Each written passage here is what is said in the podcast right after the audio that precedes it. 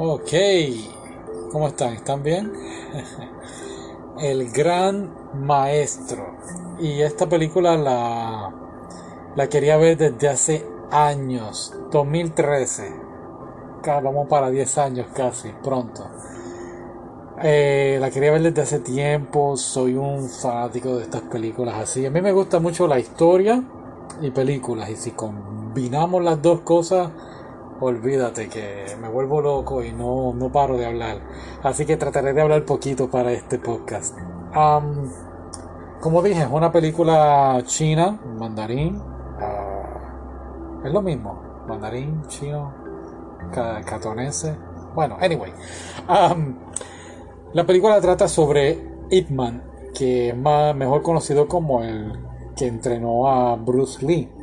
Pero es una película más bien que trata pues no diría sobre su vida, diría más bien unos ciertos aspectos en su vida, unos momentos que ocurrieron y en eso se centraliza más bien la película. Hay algunas cosas que dije, wow, esto es sorpresivamente increíble, no puede ser verdad y cuando las buscaba pues algunas sí eran verdad, otras no eran verdad y eso me rompió un poquito el corazón, pero muy muy excelente.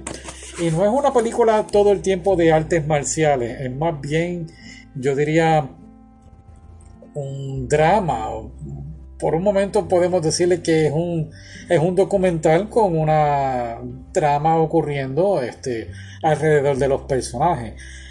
De aquí eh, no se puede comparar con las películas, la otra, eh, que está la 1, la 2, la 3, la 4, creo que está, hay un montón, creo que ahí está una quinta, pero esta no es con el mismo actor de, aquellas películas, este actor se llama Tony Lew, él es el que personifica el, pues el personaje, ¿no? Eh, el hombre que, que le dio entrenamiento a Bruce Lee.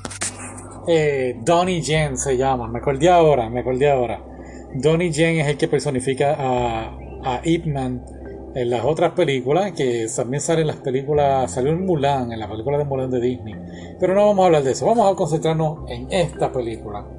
Y esta película, pues, como dije, trae unos eventos históricos que ocurrieron, eh, sobre todo la Segunda Guerra Japonesa, eh, creo que le llaman la Segunda Guerra Sino, sí, ¿no?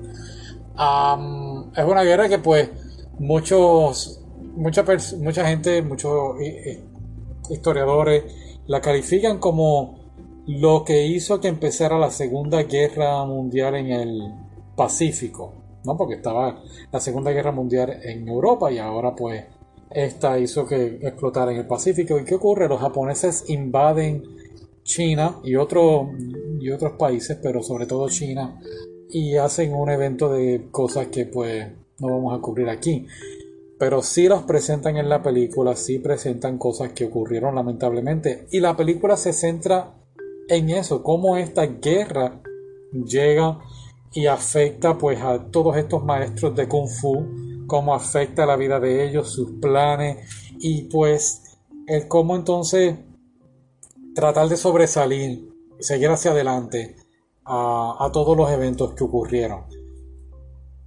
Fantástica la película, la muchacha de um, San CG, ella sale en Crouching Tiger, Hidden Dragon, ella es la de sale en Godzilla y, King Kong. Ah, ¿Cuál es la otra? La casa de las dagas voladoras, sale en Rush Hour 2, eh, Memorias de una geisha. Ella hace un excelente papel. Bueno, en fin, ella hace un excelente papel en esta película. Si has visto las películas de ella y la ves ahora, digo, esta película, volvemos, fue el 2013, pero si la comparas con, cuando hizo Crushing Tiger, Hidden Dragon, con esta película, ves la madurez, lo, excelente trabajo. Y estaba buscando información, fue nominada para distintos premios y ganó en esta película. Y, um, y volvemos, la película pensé en un momento que era pues de Ip Man también se concentra en la historia de ella. Pero aquí está lo que no me gustó de la película, es un personaje pues ficticio. Sí, lo sé. Y la pelea que ella tuvo con el villano en el tren, increíble. Pero sí, me, me partió el alma saber que... Ay, pero no, nada. Pero si lo analizamos, es más bien eso. La película trata de, de cómo esta guerra, esta Segunda Guerra Mundial afectó la vida de todos y, y cómo también la, pues los nuevos avances de la, yo no diría tecnología, pero los avances de la vida, ¿no? Hay que, que hacer dinero, hay que moverse, hay que hacer esto, lo otro, hace pues que se vayan perdiendo esas antiguas tradiciones y lo vimos en la película de el maratón del samurái pasó exactamente lo mismo. Ellos, cuando los samuráis vieron que estaba viniendo toda esta gente, los americanos, los Dinamarca, creo que eran Dinamarca. Ah, anyway, eh, todos estos extranjeros viniendo a Japón tuvieron que entonces rediseñar su estilo y cambiar entonces pues de ahí entonces vemos como el samurái va desapareciendo y aquí exactamente ocurre lo mismo como algunas formas del kung fu se van perdiendo y pues, pues ahí entonces vamos a dejarlo ahí. Gracias por escuchar y hasta la próxima. Bye.